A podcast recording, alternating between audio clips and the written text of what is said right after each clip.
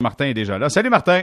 Hey, bonsoir Jérémy. Martin, dans un premier temps, euh, là, écoute, euh, on a parlé de différents scénarios du côté de la Ligue nationale Oui, de hockey. oui. On s'est dit, il faut pas s'avancer trop. Mais à un moment donné, il est possible qu'on soit obligé de conclure qu'il y aura pas de saison. Et ça pourrait terminer Oui. comme ça, là. Effectivement, euh, euh, il y a plusieurs scénarios, comme tu l'as dit, sur la table pour une reprise des activités. Euh, on a même entendu parler de séries qui pourraient se dérouler au mois d'août jusqu'en septembre, faire une pause en octobre et reprendre en novembre. Il y a des choses qui n'ont pas beaucoup de sens dans tout ça, c'est clair. Il faut retenir la phrase de Bill Daly, euh, qui représente quand même une voix forte au niveau de la direction de la Ligue nationale. C'est le bras droit de Gary Bettman, pour ceux qui l'auraient oublié, et c'est même aussi son bras gauche de temps en temps. Alors, euh, quand Daly dit que peu importe la solution, il ne faudra pas que la prochaine saison, la 2020-2021, soit amputée d'aucun match et, et- et il ne faudra pas que ce soit une solution qui fasse en sorte qu'on vienne, euh, je dirais pas gâcher, mais causer une problématique pour le déroulement de la prochaine saison. Alors, il y a des gens qui pensent effectivement, Jérémy, que plus on avance et que plus on avancera dans le temps, espérons que quand on avancera dans le temps, on réduira le nombre de, cas de coronavirus, ça c'est sûr, ça c'est le souhait premier, mais c'est que plus on avancera, il sera peut-être plus sage euh, d'organiser un retour pour le hockey de la Ligue nationale à l'automne prochain plutôt que de faire à la sauvette avec une formule un peu euh, qui, risque de, masquer un peu l'intérêt des partisans ou de faire en sorte que cette Coupe Stanley là soit une Coupe Stanley qui n'a pas autant de saveur, ben c'est peut-être mieux de regarder pour l'an prochain, mais encore là, c'est très théorique, euh, Jérémy. Euh, je rappelle qu'il y a quand même euh, au-delà d'un milliard de dollars qui est en jeu pour les propriétaires de la Ligue nationale. Je pense que eux, ce qu'ils souhaitent avoir, c'est un feu vert de la santé publique assez rapidement pour pouvoir réorganiser leurs choses, mais tout ça dépendra de la sécurité et de la santé de la population nord-américaine. Bon, Martin, on est vendredi, là. Euh, Ça te tente-tu de t'amuser un peu? Veux-tu, on peut, veux-tu mettre ton tuxedo et ton nœud papillon? OK, je suis prêt. Attention, je mets ça. OK, le papillon, je l'ai discuté. J'ai un gros coup. OK, parfait, je suis prêt, Martin. Écoute, euh, euh, on va remettre des trophées ce soir parce que, euh, euh, à l'instar de ce qu'on vient de discuter, toi et moi, il, est quand même possible, si les semaines avancent et qu'on n'arrive pas à recommencer le, le hockey, euh, que qu'on ait vécu la fin de la saison, qu'il n'y ait pas de reprise des activités. Alors, on va faire un petit exercice ensemble ce soir avec nos tuxedos puis nos nœuds papillons. On va donner quelques trophées, les trophées les plus importants. Alors, celui que, que l'on considère comme le plus prestigieux, c'est le trophée Hart. Le trophée Hart est remis au joueur qui a le plus d'impact, au joueur le plus utile à son équipe. Malheureusement, vous n'avez pas le choix des nominations. C'est moi qui ai le choix des nominations. Alors, en nomination cette année, David Pasternak des Bruins de Boston, Ouais. Connor McDavid des Oilers d'Edmonton Mhm. et Nathan McKinnon de l'Avalanche du Colorado. OK, il n'y a même pas d'Ovechkin là-dedans? Euh, Il n'y a pas d'Ovechkin. Il n'y a pas d'Ovechkin. Il n'y a pas d'Ovechkin. OK, moi, j'y vais avec Pasternak. Je pense que tu peux pas passer aux côtés de David Pasternak. C'est un excellent choix. Moi, je vais te dire que je choisis McDavid et je t'explique Ah, pourquoi. vas-y. Parce que McDavid est un joueur de centre, parce qu'il a réalisé presque 100 points, 97 points en 64 parties, et c'est lui qui est l'âme des Oilers d'Edmonton. Pasternak a été très utile aux Bruins de Boston, mais je continue à penser que l'âme des Bruins, c'est Patrice Bergeron, alors Mhm. que l'âme des Oilers est Connor McDavid, mais je te dis, tu as un très bon choix. OK, mais attends, moi, j'ajoute, j'ai un argument, par contre. Avec Oui. les Bruins de Boston, quand même, meilleure formation de la Ligue nationale de hockey. Fait que donc, je me sûr. dis, à partir de là, il aide son équipe à gagner des matchs forts importants. Il en a, quantité, il en a gagné une quantité industrielle.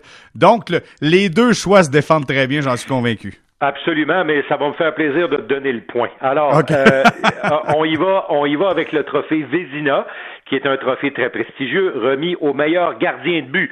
Là aussi, tu peux, tu peux, tu peux questionner mes nominations, mais je pense que, en tout cas, j'ai des bonnes raisons de penser que tu vas être d'accord avec moi. Tuukka Rask, Ouais. un des meilleurs de sa profession encore cette année, un peu moins de matchs, mais un des meilleurs. André Vasilevski, Un mhm. départ un peu chancelant, mais à compter de la fin de décembre et du début du mois de janvier à aller jusqu'à la pause, il était le gardien le plus victorieux dans la Ligue nationale de hockey. Et j'ai également gardé Jordan Bennington pour son nombre mhm. de victoires. Euh, Bennington et Vasilevski actuellement sont des gardiens occupés, mais sont des gardiens qui gagnent. OK, écoute, je te donne l'explication. Toukaras, pour moi, c'est un comité de deux. C'est avec Alak et Ras, les deux ensemble sont super bons. Vassilievski, la période a été difficile, mais il s'est vraiment, il s'est vraiment bien repris. Puis Bennington, je pense que je vais y aller avec Vassilievski. J'ai pas le choix, je vais avec lui. Je, suis d'accord avec toi. J'ai vraiment penché, j'ai vraiment oscillé avec euh, Bennington parce que, euh, écoute, Bennington a 30 victoires, là, tandis que Vasilevski en a 35. Mais ce qui m'a fait pencher du côté de Vasilevski, c'est son incroyable séquence de 11 départs d'affilée sans avoir connu la défaite. Ça, c'est vraiment impressionnant. Et c'est le gardien qui a la meilleure séquence victorieuse de toute la Ligue cette année. Le trophée que je considère comme étant le deuxième plus prestigieux après le trophée Hart, c'est le trophée Norris, remis mhm. au meilleur défenseur de la Ligue. Quand ton nom est sur le Norris, tu as accompli quelque chose d'important dans la Ligue nationale de hockey. Avec tout ce qu'on demande aujourd'hui aux défenseurs numéro un des équipes, euh, ça devient quand tu fais partie de la crème et des trois à quatre meilleurs de la Ligue, c'est parce que tu as quelques galons sur les épaules. Alors, en nomination, pour le trophée du meilleur défenseur. Victor Hedman du Lightning de Tampa Bay.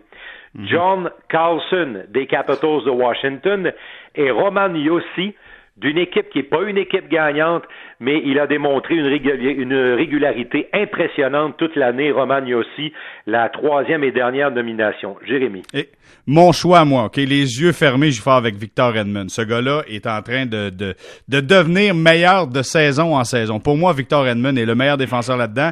Production offensive, euh, je sais pas, j'ai pas les statistiques, les statistiques devant moi. 55 points. 55 points. OK. Je sais pas si Carlson est meilleur que lui, mais je vais y aller avec Victor Hedman. Euh, Carlson a un peu plus de points que Victor Hedman, mais euh, écoute, là-dessus, je suis entièrement d'accord avec toi.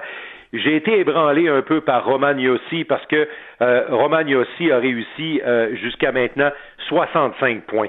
Yossi joue presque 26 minutes par match. Mais la raison pour laquelle j'ai choisi Victor Edmond, c'est un différentiel à plus 27. Ça, c'est quand même assez impressionnant. C'est presque 26 minutes par match pour Victor Edmond. Et moi, ce que j'aime de Victor Edmond, c'est sa façon de prendre contrôle des matchs.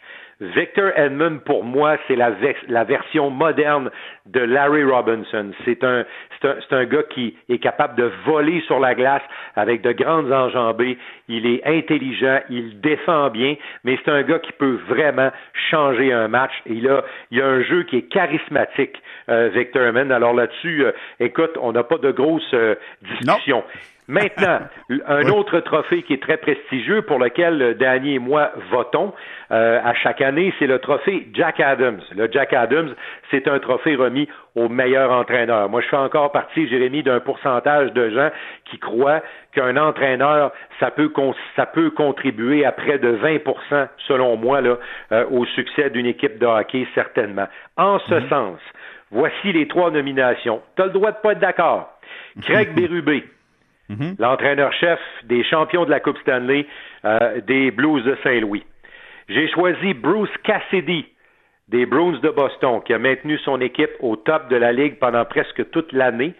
Et celui qui a eu le plus d'adversité, selon moi, et c'est la raison pour laquelle je le place dans les nominations, ça ne sera pas un choix populaire, mais dans mes nominations, j'ai placé Mike Sullivan, l'entraîneur des surprenants ah. Pingouins de Pittsburgh, qui, pendant un long moment, Jérémy, se sont défendus sans Crosby, mais avec la moitié d'une équipe qui ressemblait beaucoup plus aux Pingouins de Wilkes-Barre qu'aux Pingouins de Pittsburgh. Non, écoute, j'aime euh, j'aime l'idée d'avoir Mike Sullivan là-dedans. Mhm. Je pense qu'il faut rendre beaucoup de crédit également au directeur général euh, Rutherford qui trouve le moyen d'aller chercher des jeunes qui puis en plus sont assez proactifs sur les transactions. Je pense qu'il faut y aller, faut y aller avec euh, avec Cassidy des Bruins de Boston. Cette formation là est un gros gros club de hockey, bien géré, bien fait. Je vais avec Cassidy. C'est un très bon choix, Jérémy. Moi, j'ai choisi Craig Berube. Et la raison pour laquelle j'ai choisi Craig Berube, c'est que euh, c'est sûr que s'il n'avait pas gagné la Coupe Stanley au printemps passé, j'aurais probablement penché sur Bruce Cassidy. Mais pour moi, sa victoire au printemps dernier, combinée au fait que les Blues de Saint-Louis ont maintenu un niveau d'excellence impressionnant, alors que l'année après le championnat, il y a très peu d'équipes qui ont réussi à maintenir une aussi bonne moyenne. Et disons-le, les Blues sont privés de leur meilleur joueur offensif, Vladimir Tarasenko.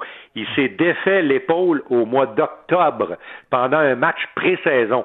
Je vous le rappellerai. Alors, ah, j'ai choisi Bérubé pour ça. Mais sais-tu quoi? Pour, t'as fait un très bon choix pour Cassidy parce que il y a une statistique impressionnante dans le cas de, de Cassidy. Il est actuellement l'entraîneur qui a le meilleur pourcentage d'efficacité au niveau des victoires dans la Ligue nationale. Si nous reculions, par exemple, à la saison 2017-2018 jusqu'à ce que la saison arrête la semaine dernière, Bruce Cassidy, tiens-toi bien, 161 victoires. Incroyable. À la, tête des, des Bruins de Boston, c'est vraiment impressionnant. Le seul qui peut vraiment le devancer dans ce département-là, c'est John Cooper du Lightning de Tampa Bay, mais je pense que le Lightning n'a pas connu un bon départ et c'est la raison pour laquelle je pense que Cassidy est un bon choix et qu'il est devant John Cooper. Ben, écoute, Martin, sais-tu qu'est-ce que je vais faire? Je vais, je vais me ranger derrière ton choix, celui de Bérubé, parce que je voudrais pas que tu fasses un podcast dans genre 5, 10 ans, 15 ans, puis que tu dises que je suis un fauné ballonné. Fait que, ah, je vais me dire, je vais dire que Bérubé, c'est un bon choix, Martin, c'est un bon choix. non, non, je fais pas une affaire de même. Écoute, euh, Ty Domi a brisé ce qu'on appelle dans le hockey la loi du silence. Euh, parce que Ty Domi euh, s'est vidé le cœur dans un podcast euh, il y a de ça deux jours à peine quand il a été appelé à parler de Scott Stevens. Pour ceux qui ne se souviennent pas, les plus jeunes de Scott Stevens, c'était un excellent défenseur, aussi costaud et aussi fort que chez Weber probablement, mais il avait l'habitude d'aller frapper ses adversaires au centre de la glace. Il a envoyé très salaud, très salaud, très, salaud. Il a envoyé les deux frères Lindros à l'hôpital. Euh, on a tous Paul en mémoire Paul Carrier, Pat Lafontaine. Euh, on a tous en mémoire certaines mises en échec qui ont été violentes. À l'époque, à l'époque, on montrait ça dans les faits saillants de la semaine, puis on disait Wow!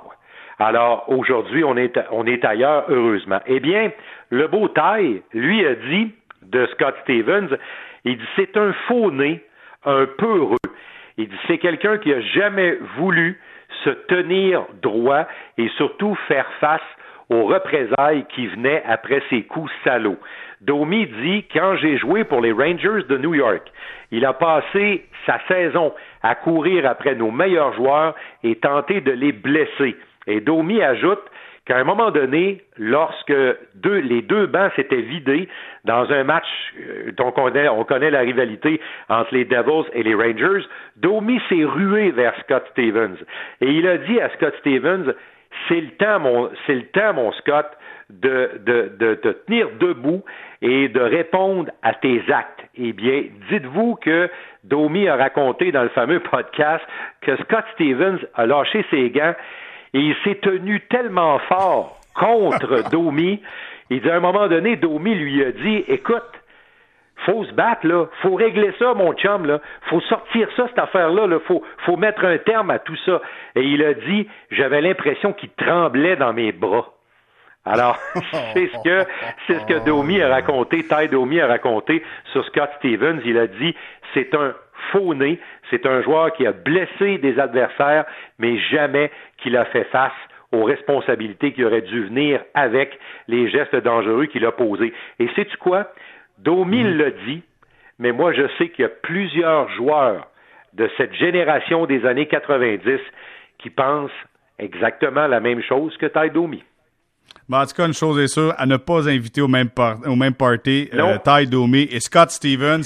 Parce que peut-être rendu plus vieux, voudrait régler des comptes, mais honnêtement, ça serait plus le temps. C'est ça patinoire à l'époque, ça se passait. Je, je, tiens à rappeler une statistique peu, euh, peu euh, banale quand même, là, mais qui aujourd'hui euh, prend un sens totalement différent. Là. Mais Ty Domi s'est battu 333 fois en carrière dans la Ligue nationale. 333 fois. Et contre des durs à cuire, écoute, des vrais, des vrais, des vrais, de vrais tough. Martin McGuire, toujours un plaisir. Merci d'avoir été là pour cette première semaine. Puis on se retrouve dès lundi pour un autre bulletin de la Nationale. Merci Martin, bon week-end à toi. Bon week-end, Jérémy, à lundi.